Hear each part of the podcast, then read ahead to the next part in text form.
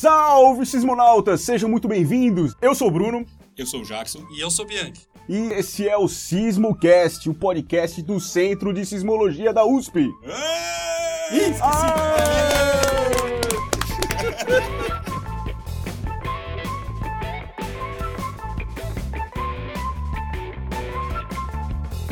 Bom, era isso, gente. Estamos aqui começando o nosso quarto episódio.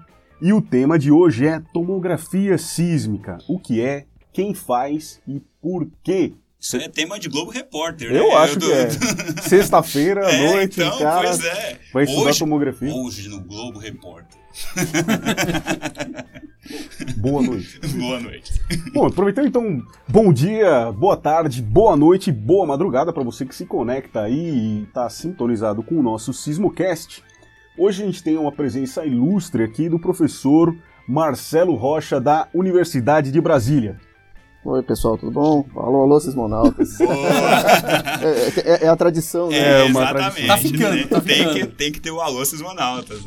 Seja bem-vindo aí, Rocha. Obrigado, pessoal. Agradeço pelo convite. Então o professor está aqui hoje para a gente falar sobre a tomografia sísmica, para vocês entenderem um pouco mais, será que é parecido com a tomografia que a gente está acostumado da medicina ou não? Será que esse nome veio dali? Parece que tem alguma coisa no final aí, alguma surpresa para vocês, que só no final vocês vão saber. E para começar então, o que aconteceu nessa semana aí, Jackson?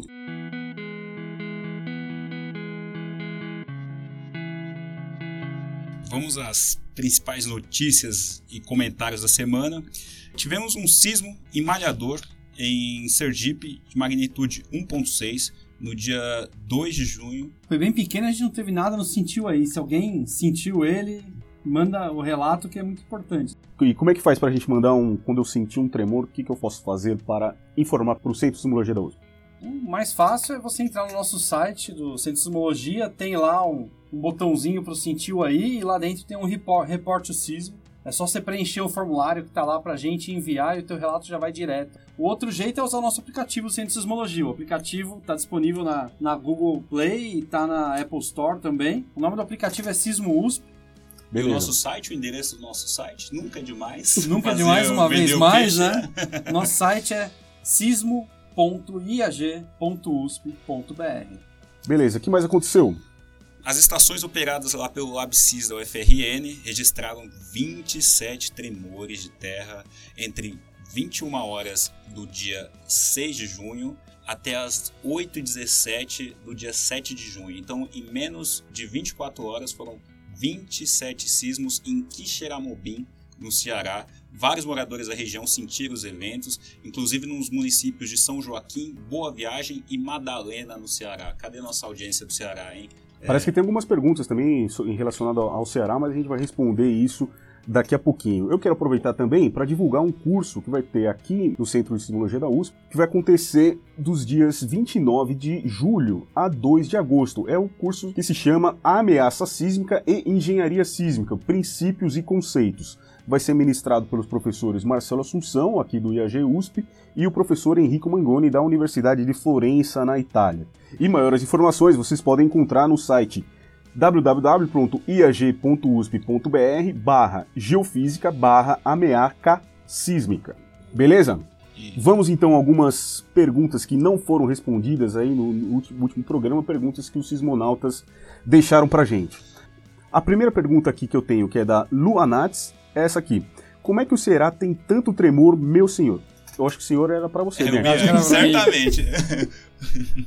A gente tem alguns indícios da razão dessa cidade, é uma cidade muito rasa. Então, quer dizer, as pessoas acabam sentindo, porque os riscos são sempre rasos. Agora, a gente acredita que grande parte desses tremores do Ceará tem a ver com os terrenos geológicos que tem lá, que favorecem os acúmulos de esforços nas camadas mais superficiais, ou seja, bem rasinho na crosta tem um aumento de esforço e isso gera esses tremores. Alguns indícios que a gente tem é uma variação lateral muito grande na espessura da litosfera, e outras propriedades físicas das rochas, isso seria uma explicação aí para os tremores. A ideia de que ah, onde eu tenho falhas, aí ela tinha colocado falhas transcorrentes, eu tenho sismo, é uma coisa um pouco subjetiva, porque falha tem em todo lugar. Se a gente pegar o mapa da, da CPRM de falhas, a gente consegue ver que tem falhas no Brasil inteiro, de diferentes tamanhos, tipos, geometrias, e não é toda região que tem sismo. Na verdade, é lógico, assim, as falhas podem ter alguns sismos que estão associados à movimentação de falhas antigas, mas você precisa ter esse acúmulo de esforço aí na superfície. A gente acredita que, na verdade, variações mais profundas dentro da Terra que acabam gerando a sismicidade por acumular os esforços na parte mais superficial. Perfeito. Mais uma. Moaxe Filho mandou no nosso Instagram. Quais as normas barra leis relacionadas à vulnerabilidade de áreas sísmicas no Brasil? Aparentemente a gente tem uma norma da ABNT, que é a NBR 15421 de 2006. É uma norma que está já aí mais de 10 anos. Só que o que eu acho mais complicado é que essa norma ela foi feita baseada num mapa de 1999. Que foi um mapa que foi feito para o mundo inteiro para avaliar a ameaça sísmica. E o Brasil foi colocado meio que na mesma sacola com os Andes. Né? Então, quer dizer, ele acaba representando muito mais os Andes do que o próprio Brasil. Tanto que se você olhar esse mapa, você vê que ele só existe ameaça sísmica na região nordeste ali, para o território brasileiro, e alguma coisa ali na zona do Acre, mas por conta dos sismos andinos, onde na verdade ali não tem ameaça sísmica, os sismos eles são sentidos, mas isso não é uhum. nenhuma ameaça forte. São muito profundos. Maior, então, são muito profundos. Tem aí Pra quem. Qual que é o nome dele que perguntou? Eu acho que é o Moacir. Moac Filho, né? Filho. É Moac ser filho, então deve ser Moacir. Então, Moac Filho, eu acho assim. Dá uma procurada no boletim da Sociedade Brasileira de Geofísica, no número 96. Tem lá disponível no site deles. Procura lá SBGF. Baixa lá, tem um arquivinho que fala só sobre atividade sísmica e discute aí um pouco a ameaça no Brasil e os esforços que a gente tem tentado. Assim, o IAG tem participado um pouco desse esforço de fazer um novo mapa de ameaça sísmica, onde fica clara aí as, as atividades sísmicas que tem em Minas Gerais, na região da Serra do Tombador, Bacia do Pantanal, são todas as regiões que têm sismicidade, que têm que ser levadas em conta. Aí, o próprio platô continental. O platô continental que mereceriam aí uma atualização da norma aí, a BNT, vamos correr um pouco, ajudar a gente a desenvolver um novo mapa e fazer uma norma mais moderna, mais segura. Mais uma doutora Jennifer Barcelos. A gente fez um post no, no Instagram sobre o sismo de Delfinópolis e lá a gente colocou algumas áreas que a gente recebeu relatos de pessoas que sentiram esse sismo em Delfinópolis. Então, nesse post, a doutora Jennifer Barcelos colocou: Alguém sabe se confere que essas cidades que sentiram o sismo de Delfinópolis é, ficam acima do aquífero Guarani? E aí, pessoal? Bom, o aquífero Guarani está abaixo dessa, dessas cidades, principalmente também na parte mais aqui já de São Paulo, até lá no Mato Grosso do Sul, mas isso não tem nada que ver com, com os tremores, né? é só uma coincidência mesmo, não estão, é, essas causas não estão relacionadas. Beleza? Aproveitando esse contato com os nossos sismonautas, agradecer o GSEC que mandou um feedback muito legal do nosso, dos nossos primeiros programas aí. Valeu pelas dicas e sugestões. Ali aqui que está na live, Thiago, pessoal que está sempre participando. Obrigado, Bacana, pessoal, pela, por essa interação. Seguimos juntos. Mais de duas mil pessoas online. Né? sempre, sempre. Audiência Bom, Eu acho que eu vou fazer uma pergunta aqui pro nosso convidado, afinal de contas ele está meio quase roncando aqui do lado. Né? A gente não esqueceu de você. É, agora. Agora, agora vai é começar, é hein? É. Tá, não, também não precisa suar é, jeito. É, tô bom. É na banda, né? Bom, professor, é o seguinte, eu quero começar aqui pedindo para você fazer assim uma breve apresentação né, de como você veio parar nesse mundo da, da sismologia e também explicar um pouquinho do lugar onde você trabalha, lá o Observatório Sismológico da UNB, uma coisa bem rápida assim para é, interagir com a galera. Bom, primeiramente eu queria agradecer o convite de vocês, né? É uma grande honra, prazer estar participando do Sismocast, eu acho que é uma e parabenizar também né, os colegas ah, pela iniciativa. Eu acho que tem a gente precisa realmente divulgar a ciência no país. Né, e o nosso trabalho tem um certo preconceito, etc. Né, da, ah, o Brasil não tem terremoto, né? Existe um senso comum, né? Em relação a isso. É uma dificuldade aí. De... Estamos tentando quebrar isso. Com certeza, estamos aí na luta, né? E juntos, Sim, né? Sem dúvida. Bom, juntos somos mais fortes. Com certeza. Bom, falando um pouco do. Eu vou falar um pouco de onde eu trabalho inicialmente, né? O Observatório Sismológico da Universidade de Brasília. É uma, uma instituição, né? Um, um, um centro também de sismologia, um observatório. Como observatório tem mais ou menos uns 20 anos né? mas antes a gente tinha um laboratório e anteriormente era uma estação sismográfica que tinha uma coordenação e em 2017, se não me engano, a gente completou 50 anos de atividade de sismologia na é, Universidade de Brasília. Então é, um, é bastante tempo. É, temos hoje Sim. lá, além de mim, temos outros colegas, somos em cinco pesquisadores né, que trabalham nessa área de sismologia, temos alunos de pós-graduação, temos um curso que está completando esse ano um curso de geofísica, né, a sismologia faz parte da geofísica, né, é, o, é o caçula das geofísicas do, do Brasil, a da UNB, então está completando 10 anos esse ano. E, enfim, temos alunos de graduação, pós-graduação, fazemos toda a pesquisa, não só também em, em, parceria com as outras instituições, fazemos parte da rede sismográfica, estudando terremotos, localizando, mas também estudando o interior da Terra, utilizando as informações que os terremotos nos trazem. Muito bem, então tem como você explicar aqui pra gente um pouquinho, assim, bem resumido também, o que é a tomografia sísmica? Que é, parece que é a área que você atua, tô certo ou errado? Sim, sim. A tomografia sísmica é um método dentro da sismologia. Né? Como eu falei, a sismologia é um, uma parte da ciência maior que a geofísica. Né? A geofísica é, estuda o interior da Terra da mesma forma que a geologia, só que utilizando propriedades físicas, métodos físicos, né, de forma indireta. A gente usa uh, ondas, diversas grandezas físicas para a gente poder alcançar as profu uh, grandes profundidades ou enfim Bom, mas a, a tomografia, como eu disse, ela é uma, uma ferramenta, né, uma técnica sismológica. Por que sismológica? Porque ela utiliza as informações que os terremotos trazem né, para poder imagiar é, o interior da Terra. É, é, seria semelhante ao que é feito na tomografia médica, só que utilizando terremotos e, obviamente, o paciente é bem maior, né, que é o planeta. No OBC, vocês têm trabalhado com tomografia e quais resultados vocês têm obtido, assim, como é que está o desenvolvimento desse trabalho e o que vocês têm aprendido com ela? O, a tomografia ela veio evoluindo ao longo do tempo, né, com, devido à distribuição de estações que, que tínhamos é, no Brasil. Então, inicialmente tínhamos mais estações aqui na, na, parte mais central do país, sudeste. Aí essas estações foram sendo instaladas e quando veio a rede sismográfica brasileira, que essas quatro instituições compõem, né, a USP, o Observatório Sismológico também da UNB, é, foi possível imaginar o país como um todo, com algumas regiões de uma forma um pouco mais detalhada, outras nem tanto. Então, com isso, com, com essas informações, tem sido possível delimitar os, o mosaico de blocos geológicos que nós temos em, sobre o nosso país, sobre o continente.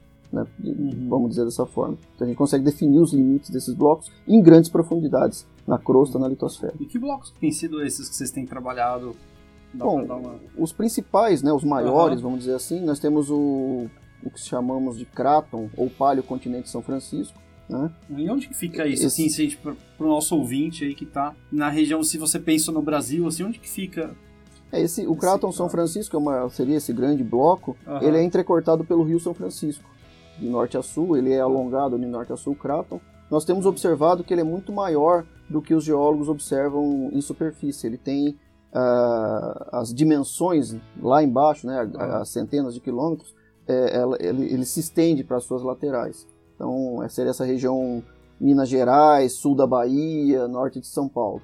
Uh, temos o, o, que chamamos de Bloco Paranapanema, né, que é o bloco que está embaixo da bacia do Paraná, da bacia do Rio Paraná e bacia sedimentar do é Paraná. Está meio ali embaixo do aquífero Guarani, né? Daquela Isso, pergunta. mas bem mais abaixo. Né? Bem mais abaixo, é, lógico. A gente está falando de coisas centenas de quilômetros. Exatamente. É o, seria o que a gente chama, né, a linguagem técnica do embasamento né, dessas estruturas.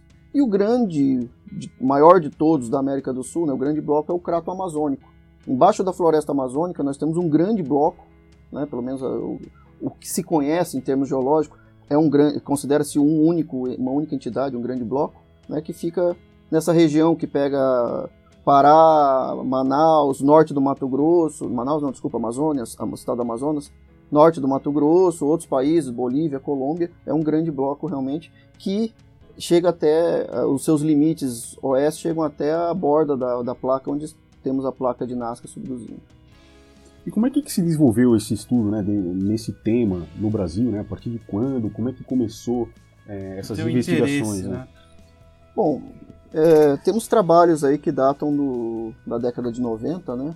Temos um trabalho pioneiro do Vandeker, né, John Vandeker, que foi em conjunto com o pessoal aqui da USP, né? Marcelo Assunção.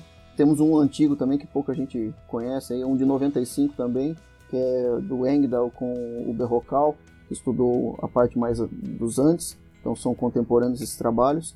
E, bom, é, esse, essa técnica ela foi desenvolvida por vários pesquisadores né, de outros países e iniciou-se uma aplicação no momento que tínhamos dados disponíveis de estações no Brasil. começou, se não me engano, o projeto que culminou nesse trabalho de 95 iniciou-se em 92, né, com a vinda de algumas estações dos Estados Unidos que foram instaladas no Brasil.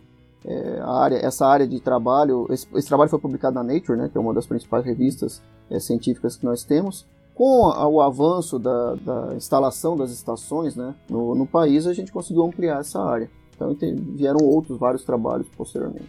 Quero passar aqui para o nosso amigo que está testando o chat. Tem alguém aí que fez alguma pergunta, Jackson? Não, não temos pergunta, mas essa é a hora. Quem está ao vivo aí, temos muitas pessoas aqui. Milhares de pessoas? Milhares de pessoas na live. É que o pessoal deve estar no trânsito. É, claro. Não claro. consegue fazer a pergunta agora. Sem dúvida, sem dúvida. Estamos abertos para perguntas, hein? Seguir. Se eu sou um aluno que estou entrando agora no curso de Geofísica, você me recomendaria fazer alguma coisa aí de tomografia sísmica?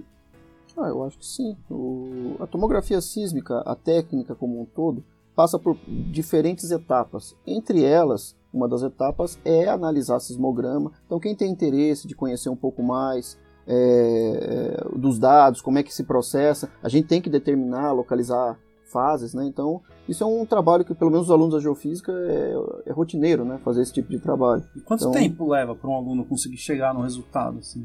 Eu diria assim, que ele, pelo menos para ele poder ter condições de fazer esse processamento, ele teria que fazer algumas disciplinas iniciais, né? Uh, tem uma coisa a ver com programação? Com certeza. O, o, perfil de um aluno que trabalha com geofísica em geral é, é necessário ter um pouco de conhecimento de física, né, de matemática e principalmente computacional. A gente trabalha muito com programas, com não só não existem programas prontos, a gente em geral desenvolve os nossos programas, né? Isso eu falo nós, pesquisadores em geral. A gente usa programa de outros pesquisadores, melhora esses programas, então, para é, melhorar a produtividade, né? Às vezes tem alguns programas que são lentos, demoram muito tempo, a gente tenta sempre adaptar para poder fazer o nosso trabalho.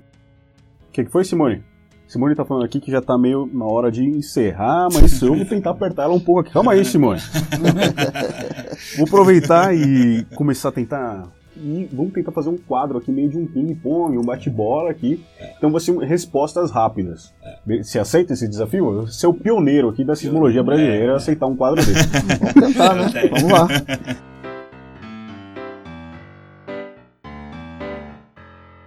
Então vamos lá, por que você escolheu a sismologia? Bom, eu sou formado em física, né? E ao final da minha graduação comecei a me interessar pelo assunto e acabei vindo para aqui, né?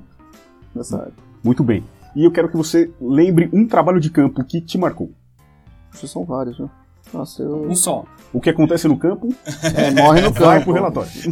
ah, não, é morre no campo, né?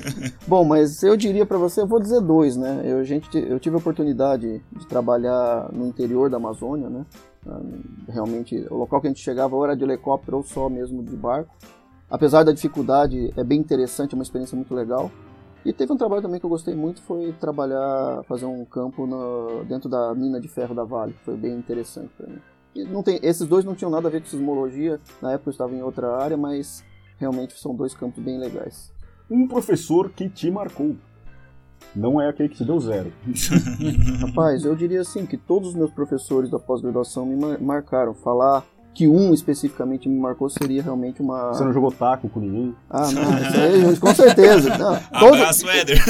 Por isso que eu falo, todos eles me marcaram. Mas eu, eu tenho um carinho muito especial, obviamente, pelo meu orientador, Marcelo Assunção, que me precedeu aqui no. Oh. no... Mas tem um que eu tenho um grande carinho, que é o, o professor Martin Schimmel, né? Que foi uma pessoa que me ajudou muito, um pesquisador muito humano, né? Que na época, quando a gente é aluno, a gente é meio perdido assim. Ele uhum. me deu uma força muito grande para continuar nessa área. Ótima escolha. Martin, queremos você Abraços. aqui, hein? ah, será com certeza uma ótima escolha, uma ótima participação, Martin. Aqui. E qual foi o maior desafio da sua carreira até agora? Participar do Sismocast. Ah, excelente pergunta, resposta. E vou deixar a última para o nosso Jackson. Filosófica. Filosófica. Marcelo Rocha, o que é a sismologia para você? Olha, eu posso dizer para vocês que a sismologia é tudo. Né? Dentro da minha carreira, eu me desenvolvi como profissional dentro da sismologia, aprendi muita coisa, tive a oportunidade de conhecer grandes pesquisadores, né? Tenho a oportunidade de trabalhar com gente boa aí, o Marcelão, né? Os, primeiro, tem que ser Marcelo para virar sismólogo, né? Há controvérsia. É coincidência, viu, gente? Mas tem o Marcelo Bianco, Marcelo Rocha, Marcelo Assunção, enfim. Eu acho que a sismologia, para mim, em termos de desenvolvimento profissional e mesmo desenvolvimento como pessoa, realmente foi, foi fundamental. Bom, a Simone está enchendo aqui minha paciência nesse fone aqui. Realmente a gente está com o horário praticamente estourado. Ah, ah essa passou rápido, hein? É sempre assim. Nossa, tá cada vez passando mais rápido. Simone, vamos segurar isso aí, Simone. Apertar. O tempo voa quando estão entre amigos, não é? Bom, mas eu queria deixar aqui então uma. Vamos fazer então aquele sorteio lá? Ou você acha que não?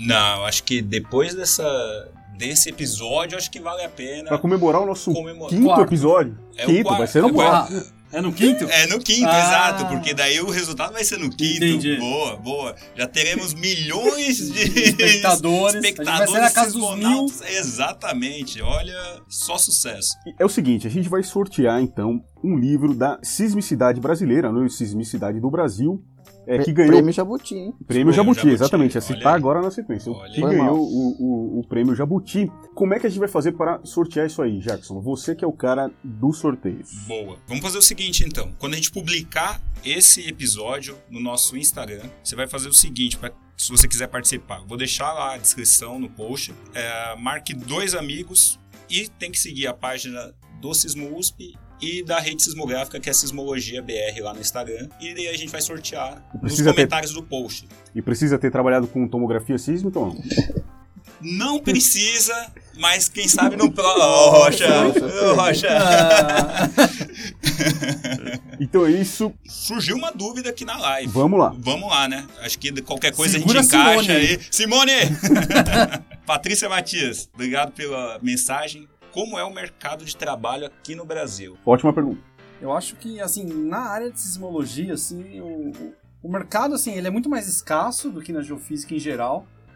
Mas a, a, gente tem umas boas oportunidades, assim. Por exemplo, existem alguns centros de pesquisa no mundo. Primeiro você tem que querer sair do Brasil, que tem mais vaga fora do que aqui, por conta da sismicidade mesmo. Mas tem centros que contratam pesquisadores para localização de terremoto e monitoramento constante. Então, por exemplo, você tem possibilidade de trabalhar na ONU, por exemplo, como analista de detecção, você consegue trabalhar num, num centro de, de monitoramento, que nem, por exemplo, o ISC, que é um centro na Inglaterra que cuida dos catálogos mundiais. Assim, são poucas vagas, não tem muitas, mas quem procura consegue. São boas contas. oportunidades. São ótimas oportunidades, é um trabalho bem bacana que contribui muito, assim, em termos, se você pensar humanitários aí. E além disso, tem um pouco assim, no Brasil a gente tem assim, a, a tanto a UNB lá do professor Marcelo Rocha quanto a USP acaba absorvendo pessoas em projetos. Dizer, a gente tem projetos que às vezes são mais curtos, mas que às vezes duram um, dois anos, quando a gente consegue contratar a pessoa ou como autônomo para colaborar dentro desse projeto aí. Eu lembrei de mais uma, né? Na verdade, é, no Brasil, uma área que absorve bastante sismólogo, e até possível, um possível nicho interessante, é a monitoramento de barragens hidrelétricas, né, que existe uma obrigação por parte de todas as concessionárias de fazer esse monitoramento. Patrícia, então você viu que há esperanças, né? E como vocês podem ver, esse assunto é assunto para, por exemplo, um episódio do Sismocast, né? Já fica aí uma Já fica aí a dica de pauta. Os editores aí. Exato. Os caras se pagam o nosso salário. né? Tomem nota. Tomem nota, ótimo. Tô anotando aqui. Beleza, é isso. A Simone tá falando aqui que não temos mais tempo, infelizmente. Ah. Eu sempre fico pera, sozinho pera, pera, pera, pera. Rocha, tem alguma coisa que a gente não tenha perguntado, você gostaria de falar? Eu só gostaria de agradecer muito né, a participação, a, o convite para a participação do Sismocast. Já, já parabenizei vocês, já parabenizei novamente, né? Eu acho que é realmente muito importante a gente fazer divulgação é, não sei se vocês me permitem fazer o um comentário, mas nós também temos um, um vídeo mensal né, que sai lá pelo Observatório, também tem sido bastante interessante. Eu dou um abraço pro Jorge lá, que tem feito esse trabalho de forma realmente heróica, né? Porque é praticamente ele sozinho, com o apoio do pessoal da UNBTV. E gostaria, se vocês me permitirem, eu queria fazer um agradecimento aos técnicos que encaram o campo e que vão lá, colocam as estações, né? Porque sem esses técnicos a gente não teria condições de fazer o nosso trabalho. Né? Então, eu, eu pessoalmente quero agradecê-los a todos, aproveitar a oportunidade. É isso aí. É isso aí, pessoal. Obrigado pelas palavras e tudo mais, e pela presença, principalmente. E vamos encerrar. Acabou o programa.